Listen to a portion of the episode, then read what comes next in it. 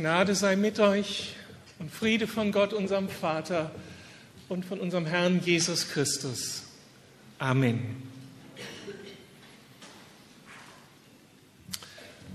Wir schreiben den 15. Januar 2009. Vom New Yorker Flughafen LaGuardia hebt der Airbus mit der Flugnummer 1549 mit 150 Passagieren an Bord ab.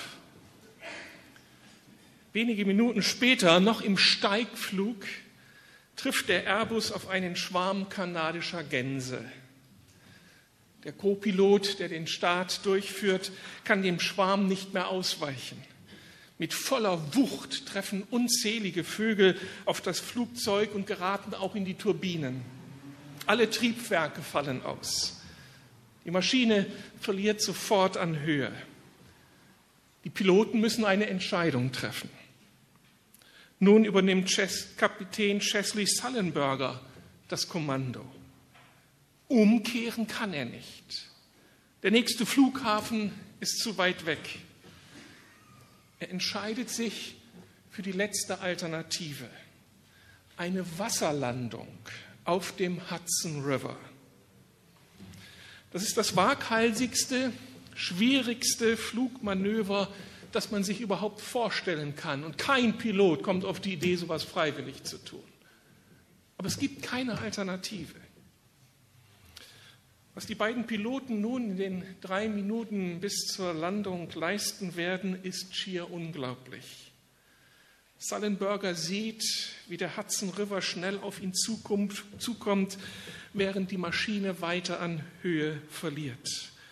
Er sieht die Schiffe, die auf dem Hudson fahren und will auf der einen Seite ihnen ausweichen und nicht mit ihnen kollidieren, aber auf der anderen Seite muss er sein Flugzeug so nah wie möglich an den Schiffen platzieren, damit die sofort zu Hilfe eilen können, wenn das denn mit der Landung klappen würde. Er weiß, dass die Flügel bei der Landung auf dem Wasser unbedingt parallel zur Wasseroberfläche und mit einer leicht angehobenen Nase sein müssen. Die Nase muss auch angehoben sein.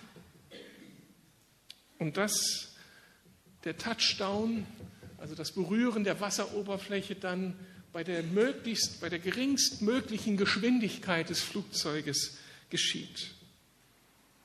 Und das Unglaubliche gelingt. Die Maschine setzt auf und sie überschlägt sich nicht. Und damit zerbricht sie auch nicht. Alle Passagiere werden gerettet, fliehen auf die großen Tragflächen, die anderen Schiffe kommen zu Hilfe und alle werden gerettet. Als letzter verlässt Zallenberger das Flugzeug nicht ohne vorher noch zweimal durch das ganze Flugzeug gelaufen zu sein, um ja sicher zu gehen, dass da keiner der Passagiere sich noch an Bord findet. Das Wasser draußen ist eiskalt, er zieht seine Jacke aus, hängt sie einer frierenden Frau über die Schulter, bis endlich die Hilfe kommt. Chesley Sullenberger wird in diesen Minuten zum Held des Hudson Rivers. Die Zeitung schreibt, für Millionen Amerikaner symbolisiert dieser unscheinbare und alltägliche Mann die Tugenden, nach denen sich die Amerikaner jetzt so sehr sehnen. Besonnenheit und Nervenstärke, Erfahrung und Kompetenz, die Bereitschaft, in der Krise Verantwortung zu übernehmen und die richtigen Entscheidungen zu treffen. Soweit dieses Zitat. Sullenberger war zu diesem großen Unternehmen in der Lage, weil er ein Mann war mit einem unglaublichen fliegerischen Können, aber dann auch dadurch, dass er ein Mann mit Charakter war. Dieser Charakter war geformt worden von spezifischen Stärken oder Tugenden, die er im Laufe seines Lebens entwickelt hatte. Die Tugenden waren einmal das spezifische Wissen, ein Flugzeug zu fliegen und dieses Flugzeug im Schlaf zu beherrschen. Aber darüber hinaus brauchte es, brauchte es weitere Tugenden, eben Mut, diese innere Disziplin, nicht in Panik zu geraten, ein kühles Urteilsvermögen und Entschlossenheit, das Unglaubliche jetzt zu wagen. Diese Tugenden waren im Laufe der Zeit durch sein vieles Training, durch viele Erfahrung, häufiges Fliegen, manche bewältigte Krisensituation bei ihm wie zu einer zweiten Natur geworden. Am Anfang waren es theoretische Überzeugungen, waren es Werte. Aber durch das andauernde Training hatte er diese theoretischen Werte durch viele kleine Bewährungs- und Entscheidungssituationen verinnerlicht. Die Werte und Überzeugungen waren wirklich zu Tugenden geworden, die jetzt im Alltag in der Krise dann die ganz große Hilfe waren. Die Gesamtheit dieser entwickelten Tugenden machte diesen Charakterkopf aus. Ein Mann, der dann zu einem so großen Segen wurde für all diese Passagiere, die vor Dankbarkeit gar nicht wussten, wohin mit sich, nachdem sie da alle gerettet worden waren. Er sagt später in einem Interview, mein ganzes Leben hat mich eigentlich auf diesen Augenblick vorbereitet. Solche Menschen, Menschen mit, einem verinnerlicht, mit verinnerlichten Werten, mit gelebten Tugenden, mit Charakter, solche Charakterköpfe brauchen wir. Wir brauchen sie in den Familien unseres Landes, wir brauchen sie im Berufsleben, wir brauchen sie in der Politik, in der Gesellschaft überhaupt.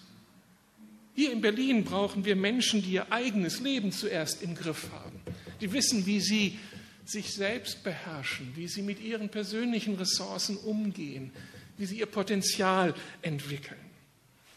Wir brauchen Menschen in den Familien und in den Freundschaftsbeziehungen, die mit guten Werten leben, die mit Konflikten umgehen können, die nicht gleich alles hinschmeißen, wenn es nicht so läuft, wie sie es sich vorgestellt haben, die mit Spannungen leben können und aushalten können.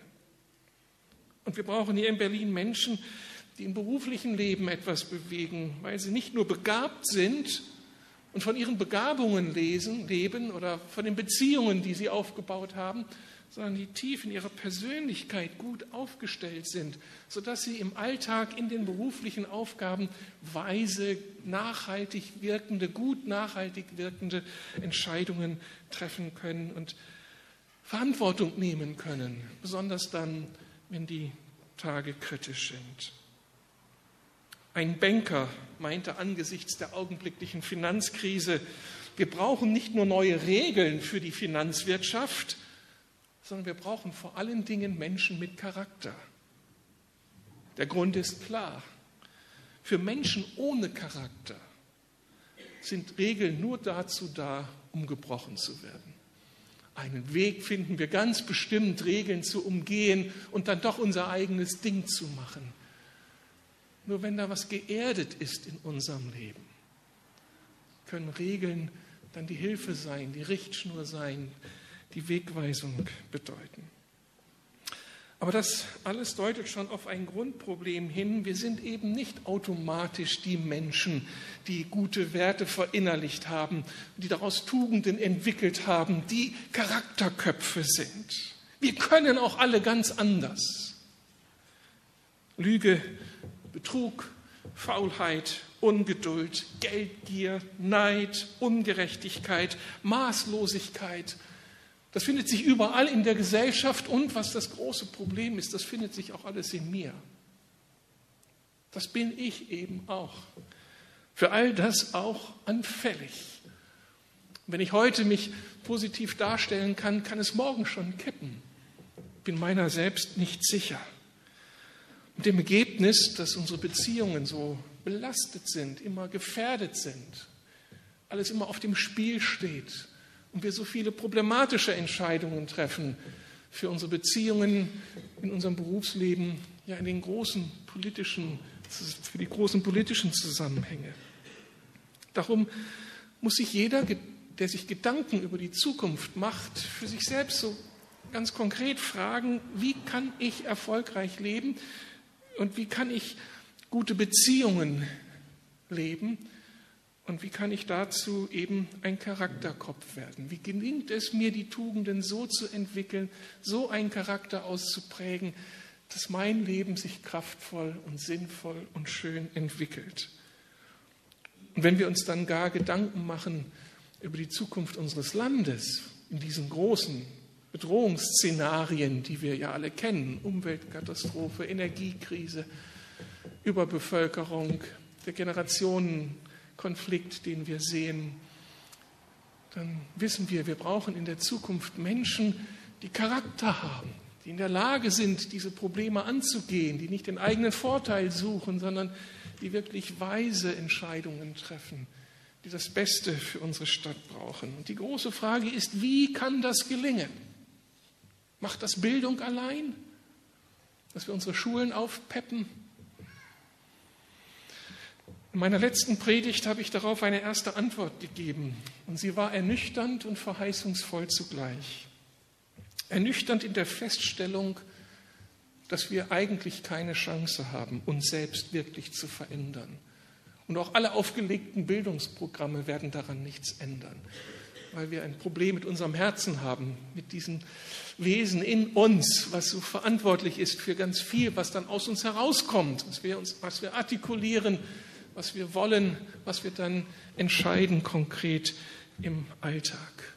Und jeder, der so ein bisschen selbstreflektiert ist und in sich selbst hineinhorcht, weiß, dass es so schwer ist, sich zu verändern. Das schaffen wir, so das ein und andere in den Griff zu bekommen. Was kann im nächsten Moment schon wieder auf dem Spiel stehen? Wir brauchen Hilfe. Hilfe, die wir nicht in uns selbst haben. Aber das andere haben wir auch gesehen, dass da etwas verheißungsvoll ist, dass sich da etwas Verheißungsvolles Verheißungsvolle ankündigt, nämlich der lebendige Gott in Jesus Christus und im Heiligen Geist. Er sehnt sich danach, dass er Einfluss gewinnt in seine Menschen und dass er das in uns hervorbringen kann, was wir selbst so nicht produzieren können. Die große These der Bibel ist, dass Veränderung möglich ist durch die Initiative des dreieinigen Gottes selbst. Um diese Hilfe verständlich zu machen, habe ich die große Geschichte der Menschheit in ihrer Auseinandersetzung mit Gott erzählt, diese wichtigen Stationen, ohne die wir die ganze Sache nicht richtig einschätzen können. Aber wenn wir sie verstanden haben, diese große Geschichte Gottes mit uns, dann ahnen wir, wo die Hilfen sind, wo Hilfe herkommt, wie Veränderung möglich ist. Das erste Kapitel handelte von der Schöpfung, wie Gott den Menschen wunderbar gemacht hat, wie er uns zu Ebenbildern Gottes gemacht hat und wie er uns berufen hat, diese Gottesebenbildlichkeit in dieser Welt wiederzuspiegeln. Das zweite Kapitel schilderte dann die ganze Tragik der menschlichen Rebellion gegen Gott, wie der Mensch sich aus der Beziehung zu Gott herausgelöst hat mit der Konsequenz, dass dieser wunderbare Mensch absolut verzeichnet wurde und zum hässlichen Menschen geworden ist, der nur in sich selbst verkrümmt ist, nur den eigenen Vorteil sucht und dabei über Leichen gehen kann, wie gleich die ersten Seiten der Bibel deutlich werden lassen. Das dritte Kapitel handelte dann von der Zeitenwende im Kommen Jesu, dass mit Jesus auf einmal ein neuer Abschnitt in der Geschichte beginnt, und dieser Jesus Christus von Nazareth, er repräsentiert dann auf einmal diesen neuen Menschen, diesen Charakterkopf, nach dem wir uns letztlich sehnen. Er spiegelt das alles wider, was, was so wünschenswert und erstrebenswert ist für einen Menschen in den Herausforderungen dieser Welt. Er ist das vollkommene Beispiel dafür, wie Gott sich den Menschen gedacht hat. Und damit kommt zum ersten Mal Hoffnung auf, dass es in dieser Welt doch so etwas zu finden ist. Und dass wir vielleicht doch die Chance haben, wirklich Mensch zu werden, wie es eigentlich wünschenswert ist. Und dann ist dieses vierte Kapitel das faszinierende Kapitel der Einladung Jesu. Er kommt genau auf seine Mitmenschen zu mit dieser großen Einladung. Kommt her zu mir alle, die ihr mühselig und beladen seid, nach Veränderung sucht. Ich will euch erquicken, ich will euch verändern, ich will euch erneuern. Und dann handelt das ganze Neue Testament von dieser Einladung, bei Christus zur Ruhe zu kommen, bei Christus Befreiung zu erleben, in Christus neu zu werden, zum eigentlichen Menschsein durchzudringen. Und seit Jesus in dieser Welt ist, haben wir die Chance, Christus ähnlich zu werden, seine Charakterzüge auszuprägen. Liebe, Glauben, Hoffnung, Geduld, Demut, Sanftmut, Friedfertigkeit, Gerechtigkeit, Mut, Keuschheit. Alles Aspekte, die das Miteinander so kraftvoll gestalten würden. Damit kann man Gesellschaft gestalten mit diesen Charakterzügen Christi. Um das zu ermöglichen, sandte uns Jesus den Heiligen Geist, der genau das in uns hervorbringen sollte. Und schließlich habe ich noch das letzte Kapitel dieser großen Story Gottes angedeutet, der großen Geschichte Gottes mit seinen Menschen. Das ist noch nicht geschrieben. Dieses Kapitel wartet auf uns, wenn Christus den neuen Himmel, die neue Welt schaffen wird und wo wir dann mit unserem Menschsein wirklich ankommen dürfen, um vollkommen das zu leben, was Gott sich eigentlich gedacht hat. Es wird der Tag kommen, da werden wir diese Charakterköpfe Christi sein. Bei allen Versuchen, uns hier zu verändern und bei allem Gelingen, was Gott uns schenken mag jetzt in dieser Zeit, werden wir immer wissen, wir werden das perfekte Bild hier nicht erreichen können. Aber es kommt der Tag in seiner neuen Welt, da wird es dann real sein. Damit stellt sich für uns jetzt die Frage, wie kann dann trotzdem ganz viel von dem, was da einmal Zukunft, in der Zukunft uns ausmacht, wie kann das jetzt schon anfangen, mich hier und heute zu verändern und zu prägen? Wie kann ich mich jetzt schon weiterentwickeln, sodass meine Familie noch mehr von mir profitiert, dass Gemeinde noch schöner wird, dass meine Arbeitskollegen sagen, du hast dich so verändert, es ist einfach gut, mit dir unterwegs zu sein. Das ist meine Aufgabe, dass das möglich wird. Ich möchte drei Antworten darauf geben. Der erste Aspekt ist, ich muss mich dem Thema angstfrei und voller Vertrauen in Gott annähern. Ich muss dieses Thema für mich erst einmal begehren. Ich muss angstfrei darauf zugehen. Und das heißt zuerst, dass ich darauf vertraue, dass Gott gute Absichten mit mir hat in all dem, was er mir anbietet.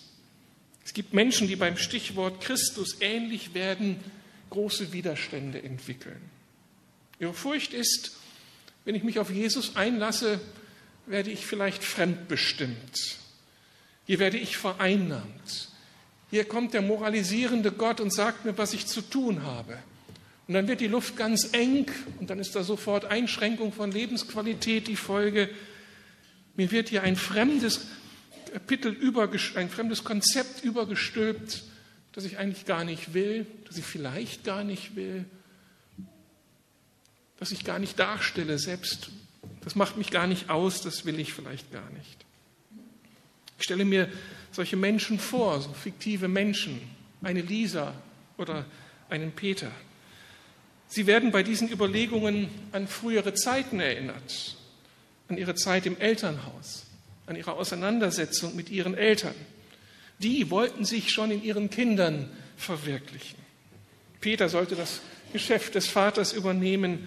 Lisa sollte das Frauenideal ihrer Mutter, ja ihre Vorstellungen von einem attraktiven Äußeren übernehmen.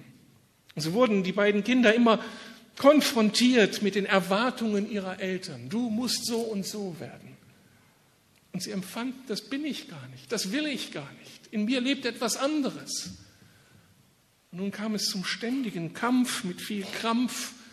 Sie mussten sich irgendwie selbst behaupten, das kostete so viel Kraft und bedeutete oft Spannungen und dann am Ende auch Trennung der Eltern von den Kindern oder der Kinder von den Eltern. Und jetzt hört man diese Sätze. Ich soll Christus ähnlich werden. Ich soll Charakter entwickeln, Tugenden entwickeln, die den Charakter ausmachen sollen. Das kann dann so bedrohlich erscheinen. Will uns nun Gott seine Vorstellungen überstülpen? Sollen wir schon wieder unser Selbst aufgeben und etwas werden, was wir gar nicht sein wollen? Sollen wir einem anderen zu gefallen leben und haben gar keine Chance herauszufinden und das auszuleben, was wir eigentlich selbst wollen? Ich denke, wenn Gott um uns wirbt, dann geht es um etwas ganz, ganz anderes. Gott will uns nicht etwas Artfremdes überstülpen, uns in ein Korsett hineinzwängen, das gar nicht dem entspricht, was uns eigentlich ausmacht, sondern im Gegenteil. Gott will uns geradezu freisetzen von aller Fremdbestimmung. Peter und Lisa mit ihrer Abwehr gegen ihre Eltern sind ja schon gar nicht mehr frei, sondern das, was sie leben, leben sie in Abwehr, in Reaktion auf das, was sie erfahren haben. Wir sind ja gar nicht die freien, selbstbestimmten Menschen, sondern andere geben uns vor, was wir denken, leben, was geschmackvoll ist, was nicht. Und damit sind wir selbst Menschen in einem Gefängnis. Und das große Angebot Gottes ist, dass er uns von dieser Fremdbestimmung befreien möchte und uns zu wahren Menschen machen möchte. Das gefällt mir so das zu hören, dass meine Berufung ist, seit der Schöpfung ein Mensch zu sein, der sein ganzes Potenzial vor Gott in einer Liebesbeziehung zu Gott entwickeln soll. Der lebt in Anbetung vor Gott, der Verantwortung nimmt für diese Welt, der nachhaltig denkt und handelt, dessen Leben kraftvoll ist. Dann denke ich, ja, dieser Mensch möchte ich sein. Jetzt lebe ich, erlebe ich mich so fremdbestimmt, so ich verkrümmt, und jetzt kommt Christus und sagt, komm zu mir, ich will dich freisetzen zum eigentlichen Menschsein. Werde Mensch, indem du mir folgst, dem Christus, dem eigentlich wahren Menschen, dem zweiten Adam, der das, all das repräsentiert und lebt, was so wünschenswert ist. Wenn ein Automechaniker einen stotternden Vierzylindermotor wieder auf Vordermann bringt. Wenn er die zwei ausgefallenen Zylinder äh, repariert, sodass der Motor wieder rund läuft, dann ist hier etwas heil geworden, dann ist hier wieder etwas Neues geschehen, dann wird dieses Auto der eigentlichen Bestimmung zugeführt. Und so will Gott unser Leben in Ordnung bringen, sodass wir in unserer eigentlichen Berufung leben können wie der Gärtner, der das heruntergekommene Rosenbeet von Unkraut befreit und die Rosenstöcke beschneidet, den Boden bedüngt, sodass die Rosen ihre ganze Pracht entfalten können. So ist Gott in unserem Leben. Er verändert uns, befreit uns, sodass wir zu unserer wahren Bestimmung kommen und wieder so funktionieren können, wie eigentliches Menschsein sich richtig anfühlt. Und dem muss ich anfangen zu vertrauen, dass Gott mich nicht überfordert, sondern dass er mich freisetzt, dass ich zu meiner Bestimmung kommen kann. Aber dann gilt es auch, als geliebtes Kind meinem himmlischen Vater zu vertrauen, dass in dem ganzen Veränderungsprozess ganz viel Barmherzigkeit und Gnade zu finden ist. Unser Thema kann auch bei Christen schnell Unbehagen hervorrufen, es geht ja um so wünschenswerte, aber auch eben ideale Verhaltensmuster, Liebe, Glaube, Geduld, Dankbarkeit. Und jeder von uns weiß sofort um die eigenen Defizite und wie schwer es ist, aus der eigenen Haut herauszukommen. Und dann taucht ja bei uns die Frage auf, was, wenn ich das nicht schaffe? Mache ich mir damit Gott zum Feind? Muss ich jetzt doch wieder eine ganze Menge leisten und an mir herumdoktern, um dann so Jesus ähnlich zu werden? Um die Liebe gegenüber Gott zu produzieren, die dann Gott gefällt. Ich höre auch fast den inneren Aufschrei einiger unter uns, die dann argumentieren, wenn du wüsstest, wie es in mir aussieht.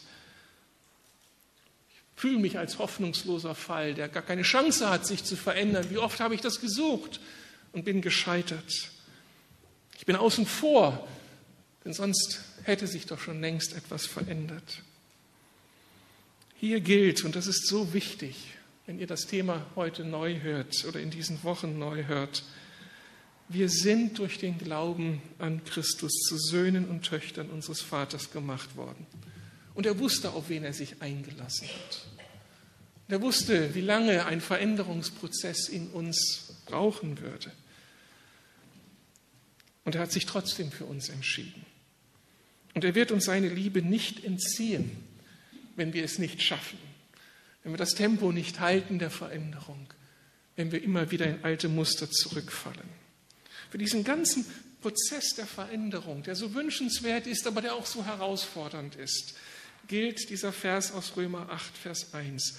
So gibt es nun keine Verdammnis für die, die in Christus Jesus sind. Habe ich schon oft zitiert hier. Aber ich weiß, dass wir es gar nicht oft genug hören können. Es ist keine Verdammnis für die, die in Christus Jesus sind. Wir werden eingeladen bei unserem Christwerden in das Haus, das Vaterhaus unseres Gottes. Und er etabliert in diesem Vaterhaus einen Raum voller Gnade. Ich bin angenommen. Das gilt durch und durch. Und in diesem Raum der Gnade will er jetzt mit mir einen Veränderungsprozess gehen. Und egal wie häufig ich da versage und wieder aufstehe, es gilt, ich bin angenommen und geliebt.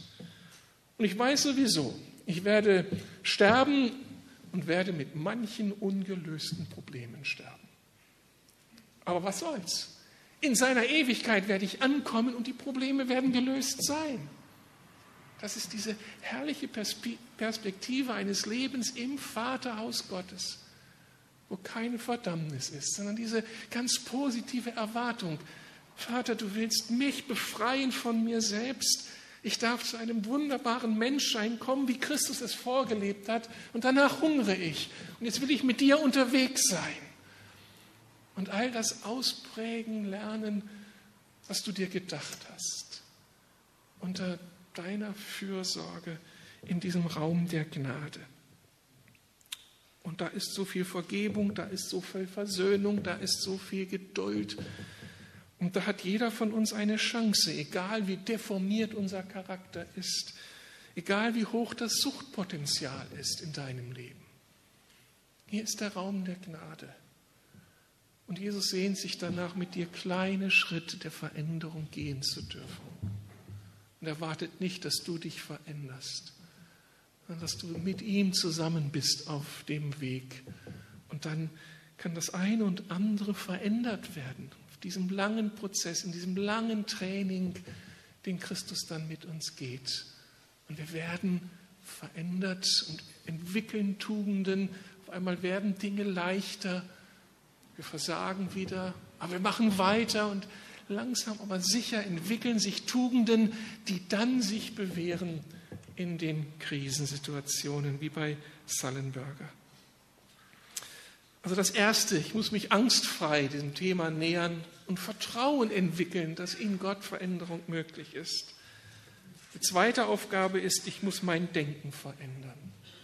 Das ist der Ansatz, den Paulus im Römerbrief verfolgt, Römer 12, 2.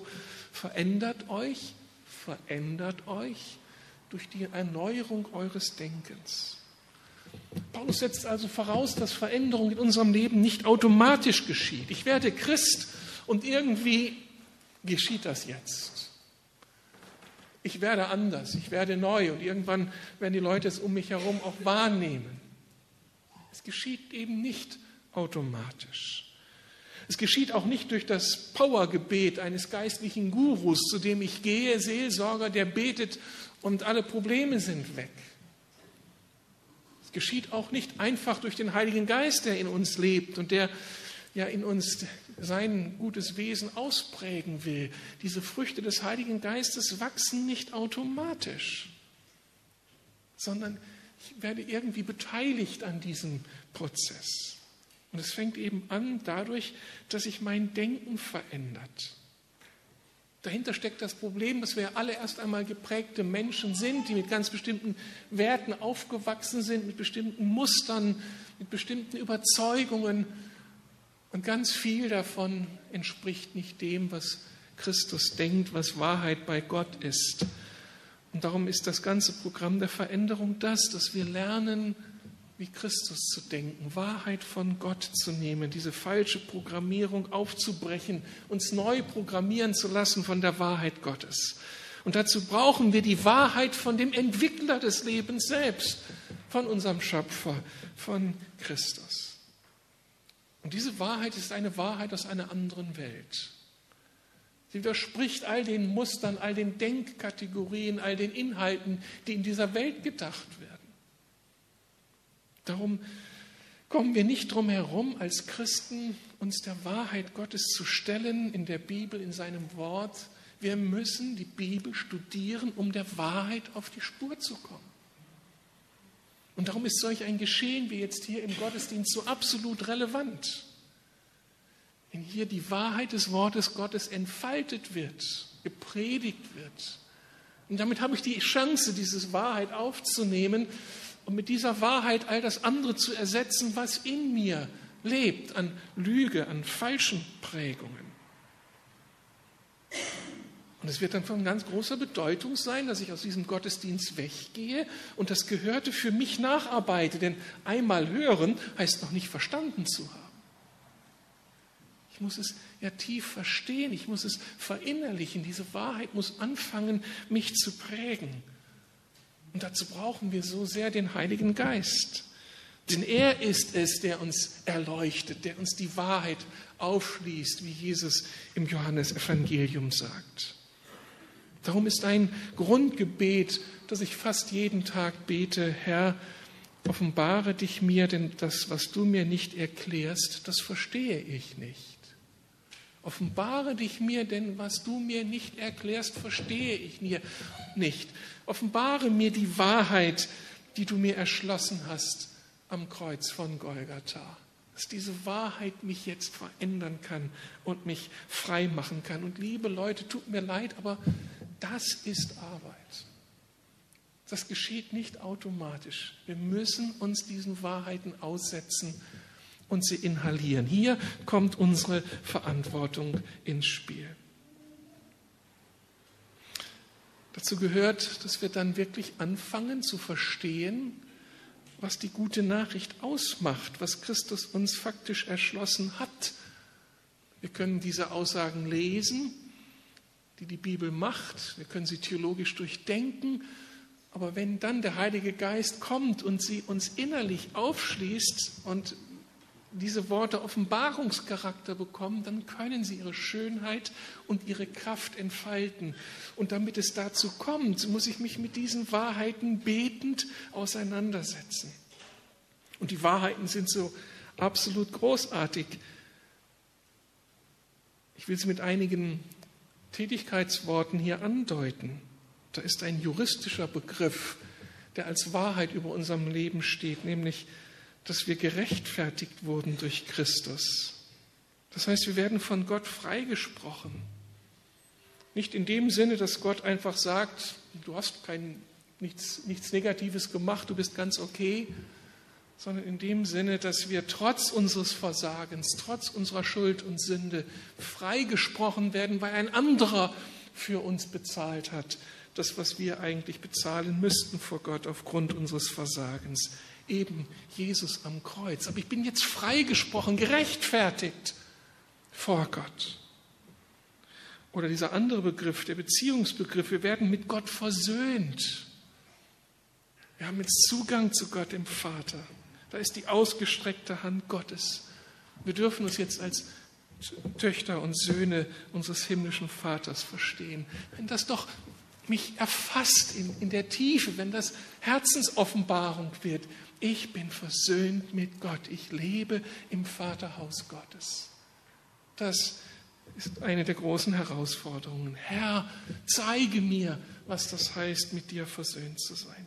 Oder dieser nächste Begriff, der so viele Kategorien anspricht. Wir sind erlöst durch Christus, durch sein Leiden und Sterben. Von was erlöst? Von was erlöst? Von der mich versklavenden Macht der Sünde von diesem Ausgeliefertsein an die gottfeindlichen Mächte, von dieser Natur des alten Adams. Da ist etwas Neues in mir. Ich bin erlöst von dieser Diktatur des alten Menschen und darf etwas Neues erfahren. Denn ich bin dann wie neu geboren, eine neue Kreatur. Oder darf mich Römer 6 hat diese wunderbaren Begriffe. Ich darf mich verstehen als mit Christus gestorben, begraben und auferstanden. Das heißt, ich darf partizipieren am Tod, an der Auferstehung Jesu Christi. Und das alles kommt ja in der Taufe zum Ausdruck. Wir sehen einige wenige theologische Begriffe, aber die ein, eine unglaubliche geistliche Realität erschließen. Und indem ich sie verstehe, kann Veränderung geschehen, weil ich begreife, in was für eine neue Dimension Gott mich hineingestellt hat und wie ich befreit bin zur Veränderung.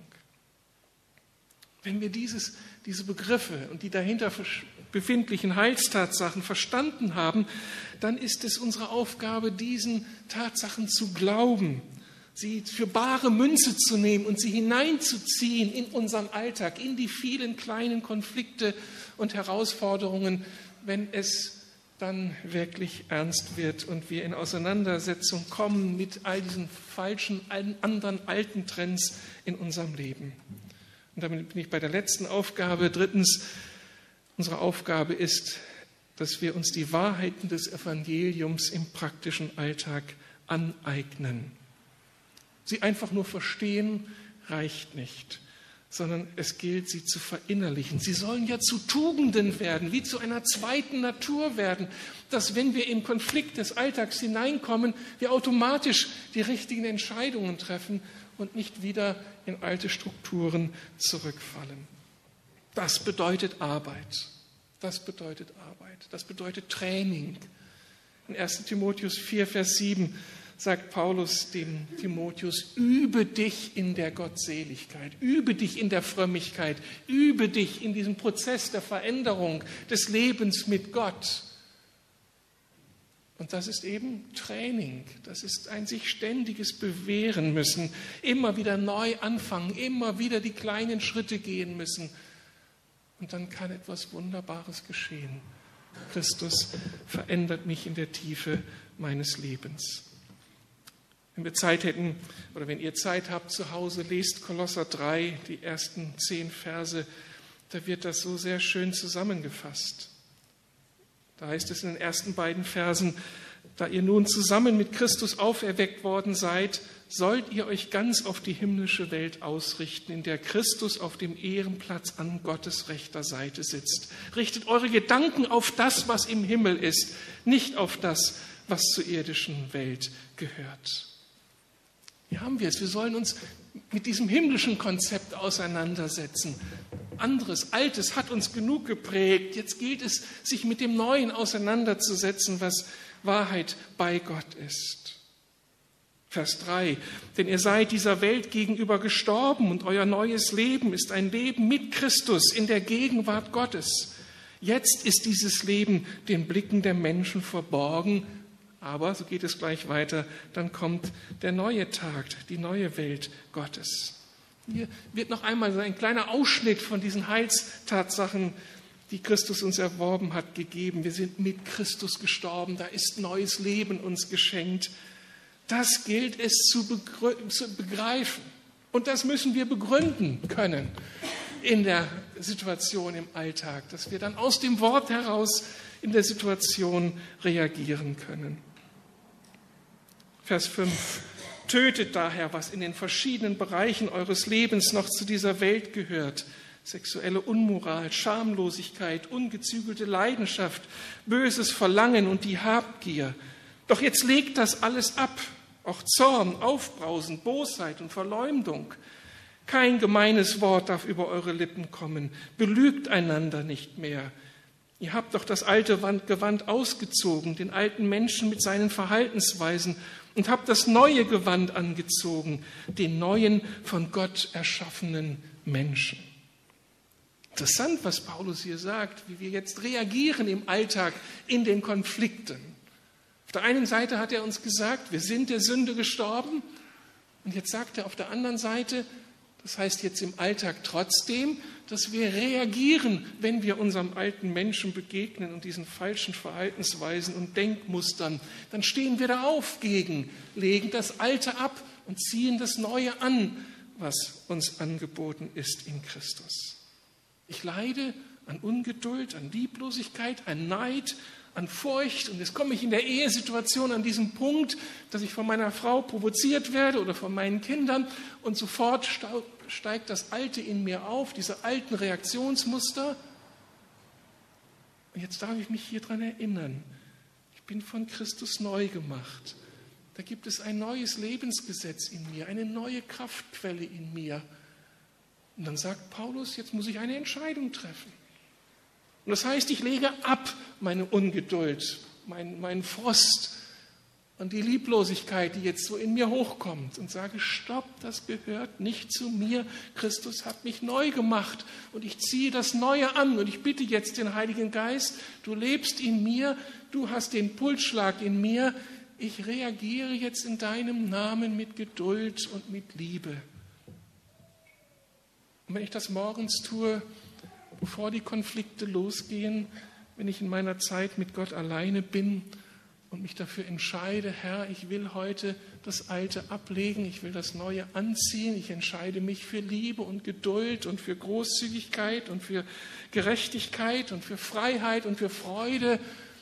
Das hast du mir gegeben, das will ich heute leben. Wenn ich das Tag für Tag neu tue und unter dem Tag dann einübe, dann geschieht dieses Wunder, dass im Laufe der Zeit meine Reaktionsmuster anders werden und mein Charakter sich verändert wird, weil da Tugenden sich in mir ausprägen und der neue Mensch Gestalt gewinnt. Das ist das wunderbare Veränderungsprogramm Gottes. Es beteiligt mich an der Verantwortung, indem ich einfach die Wahrheit, die er mir erworben hat, für mich gewinne. Und dann heißt es in diesem Text, doch wenn Christus euer Leben in seiner Herrlichkeit erscheint, wird sichtbar werden, dass ihr an seiner Herrlichkeit teilhabt. Auch wenn ich immer wieder meinem alten Menschen begegne, traurig bin über mich, das ist diese Perspektive. Es kommt der Tag, da wird es sichtbar, dass ich an seiner Herrlichkeit, an diesem neuen Menschen teilhabe. Oder Vers 10, ihr habt das neue Gewand angezogen, den neuen von Gott erschaffenen Menschen, der fortwährend erneuert wird, damit ihr Gott immer besser kennenlernt und seinem Bild ähnlich werdet. Es ist möglich.